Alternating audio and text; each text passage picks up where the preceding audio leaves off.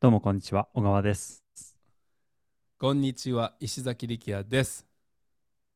はい、月が変わって3月になりました。今月のテーマはエバーグリーンローンチということで、エバーグリーンローンチとはそもそも何だという話をしたいと思います。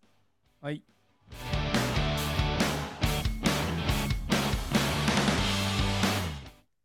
まあこんな感じで月は、はい、あるいは時は移ろいゆくんですね。早いですね、パパパと。どうしたんですか、急に。そういう。早くオランダ出たいから、あそうな早く月変わってってほしいなと思って、うん。あんまそういうこと言うキャラじゃ一切さんないから。あ、とね。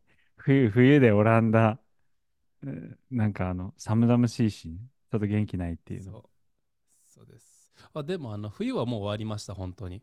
あの、天お天気アプリ iPhone の見てても、あのーうん、まだ、あのー、サマータイムの切り替えないのに、サンセットの時間がもう5時51分になってて、俺、3時4時でもまだ外明るいとか思ったり、うん。あの子供たちキックボクシング迎えに行った後大抵あの電気つけないとダメなんですよチャリの。なるほど。あでもあの電池なしでも電気なしでも帰れるぜとか思ったりあれつけてなかったら170ユーロの罰金なんでつけなきゃいけない絶対に。すごいセンシティブなんですけど。朝も真っ暗やったのに今はもう明るいですし。えいつ頃から晴れてくるんですか？なんかその冬は曇りが多いじゃないですかどんよりの天気その話する？あれ？晴れないんでしたっけ？そっか。やばいなずその話する？ごめんなさい。雨、雨、雨、雨、曇り、雨、雨、曇り、雨、風。いや、冗談抜きでこれ。マジか。どうなん？大丈夫なん？オランダの人たち。え、大丈夫なん、ね、ビタミン D 飲むだけでいいん？あの、スペインとか いかんでいいん？まあいいわ、一言やし。オランダ人がどうなっても別に関係ないし。まあね、一崎さんも、あの、旅行行きますからね。毎月ね。ああの、同じぐらいの気温なんですよね。イタリアのミラノ。でも今週土曜日、ミラノ行くし、うん、ミラノから帰ってきて2日でタイヤからもう長袖半袖晴れ新ハビール。やばいっすね。あもう大丈夫です。もうだこういうふうにして勝手にも時は過ぎてってもらって楽しいことこっちはやってて。なるほど、うん、こんな生活ができるのもエバーグリーンのおかげなんですよ、お母さん。マジで。ままさにそうですよね。うん、うまく着地できた、本当に。本当に、本当に。いや、本当、エバーグリーンローンチやってなかったら、ね、月1旅行なかったし。今月月2ですから。月2か。月3かな。いや、子供ってもできるし。うん。うん、ね。エバーグリーンローンチ、え、なんて説明したらいいですかね？うん、やっぱり具体的な締め切りを設けないローンチ、うん、年中こう売り続けるやり方じゃないですかね。うんうんあとは、あのファネルにセールスやらせるという特徴もあると思います。うん。自分たちでセールスをしないってやつですね。はいはいはい。そうですね。で僕はもうこれこれのやり方しか知らんかったしもう小川さんがジョインした時からもうずっとこのパターンでやってたじゃないですか。うんうんだからまあ本当はもうこれしか知らないっていうかあの自分のやり方をやってたら人がエバーグリーンローンチと呼ぶものをやってたみたいな感じで。うんもうこのベネフィットはあの言い尽くせないんですけどちょっと小川先生はどう思いますか？あの本当に具体的なここ良かったわみたいなやつ。ここ良かったわはやどっかでも話したかもしれないですけどなんかなんでしょうね。旅行してる時とか旅行してどっかの観光地行ってる時に売上通知上がったりとか、うん、えー、タイで石崎さんと会ってビール飲んでちょっとなんか騒いでる時になんかこう、アップルウォッチで、あ、なんか、すごい高いの売れましたよみたいな、今。うん、そういうのがあったりとか、まあ、石崎さんだったらサーフィンしてて、うん、売り上げあるとか、なんかそういう、なんていうんですかね、時間差で自分のやっといた仕込んどいた仕事が時間差でなんか利益を生んでってくれる。あの瞬間すごい嬉しいですね。いいですね。うん。え、それじゃないですか、結構。いや、よかったなみたいな瞬間。それ、それですね、本当に。あとは本当に時間的な拘束がない、場所的な拘束がないっていうのも、まあ、当たり前になっちゃってるからあれなんですけど、やっぱ他の人から見ると、えー、そんなん本当に現実的な話なんとか言われたり、自分でもやっぱり、おえー、確かにそうやなとかってふと思う瞬間あるんですよね。いや、わかります、わかります。うん。うんうん。なんかよく、なんか仕事の心配せんとこんな悠長に飛行機乗っ取れるなとかって思ったりとか。うん。うん。あの、うちの奥さんによく、ファイヤーしたい、うん、ファイヤーしたいとかって言うんですよ。うんうんうんうんうん。僕。うん。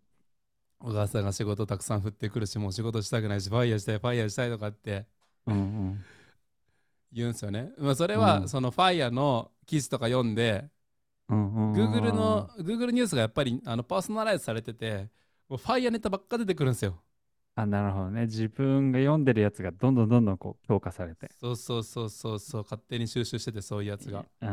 で、それ読むと、うわ、ファイヤーいいなとかって思うんやけど、うちの奥さんにそれ言うと、いや、あなたファイヤーしてる人たちより仕事してないじゃんとかって言われて、これファイヤーじゃないみたいに言われて、あまあ確かにそっか、みたいな。いうのを何回もずっと繰り返すんですよね。ねああ、面白いですね。なるほど。いや、本当にファイヤーしてる人たちよりもいい暮らしさせてもらってるんで。うん。いや、本当にエバーグリーンロンチは本当様々です。ということは、エバーグリーンロンチはまあファイヤーに近いものっていう、まあファイヤーっていうか、その、まあ、ちょっと性質が違うんですけど、エバーグリーンローンチでしっかり収入が得られれば、ファイヤーともうほぼ同じっていうことですよね。いや、本当にそうですね。あの、うん、ファイヤーの人たちの心の支えは資産額じゃないですか。うんうんうんうんうん。あの、テスタさんが前、あの、うん、ニュースピックかなんかで言ってたんですけど、うん、みんなこう投資をしなきゃいけないと。うん、でも、元本減るの怖いと思ってるって言ってるけど日本円持ってるってことは、日本円そのものに投資してるってことでその元本今むちゃくちゃ動いてるじゃないですかって言ってて、そうですよね。あの対ユーロに対しても対ドルに対してもすごいあの目減りしてるじゃないですか。だからその元本自体も実は動いてるんですよってことを言ってて。だからファイヤーやってる人たちも5000万円ありますよ1万円あります1億円ありますよって言うけどその元本も実は、あの幻想とは言わないけどもすごい幻に近いもので、うん、そういう意味ではエバーグリーンもいつ止まるか分かんないっていう恐れはあるけどそれはもうファイヤーと同じですからあの、うんうんうん、金融資産と。うんね、通貨切り下げとかねデノミネーションでしたっけ、が起こると、もう通貨の価値一気に変わりますから、うん。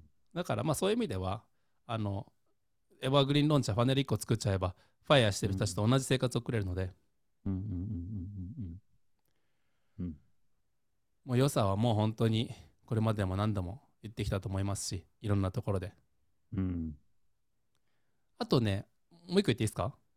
はいあのエバーグリーンローンチやると結構一番難しいビジネスモデルだと思うんですよ。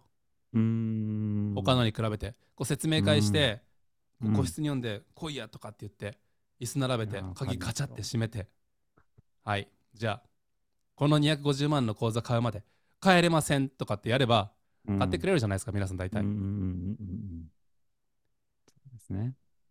うん、でそういう手札を残した状態で僕らビジネス回してるんでこういざとなった時の手札が残ってるから結構それもあの心理的な安定をもたらすんですよね。あのこれも何回も話したんですけど ちょっと今錦織圭さんが落ち目なので、うん、彼の話出すのはあれなんですけど、えー、マイケル・チャンコーチ。が,、がえー、全米オープンで、えー、チリッチに負けて2位になったんですけどそれでも世界2位でその途中で1回あの今の世界1位のずっともう歴史的な1位のジョコビッチとかフェデラー倒してるんですよね。うんほんでうわもう日本人でグランドスラムの2位来るなんてすごいやんって日本人は言ったしその時に錦織圭はもう勝てない相手はいないっていう言葉を残してすごい有名だったんですけど、うん、その時のマイケル・チャンコーチが「うん、俺らまだ何もやってないじゃんって言ってるんですよね。うん、だからけチーム K にとってはまだ何もやってないんですよ。うん今からグランドスラム取りに行こうぜってとこやったんで。なるほど。と同じ感じなんですよね。エヴァーグリーンローンチと錦織圭さんを並べるのはあれなんですけど、まだ何もやってない感じがあるんですよね、ビジネスに対して。もちろん長くはこの業界にいたけど、まだまだ手札残した状態でビジネス回してる感じがあるので、もっともっと簡単で、簡単でっていうかあのシンプルで売り上げ上げる方法を残したままやってるので、余力残してやってるんで、それが僕の場合こう心の安定につながってるっていうのはあるかもしれないですね。うんはい。まあ、今月かけてエヴァグリーンローンチ解説していきます。はい。楽しみにしておいてください。やっていきましょう。はい。はい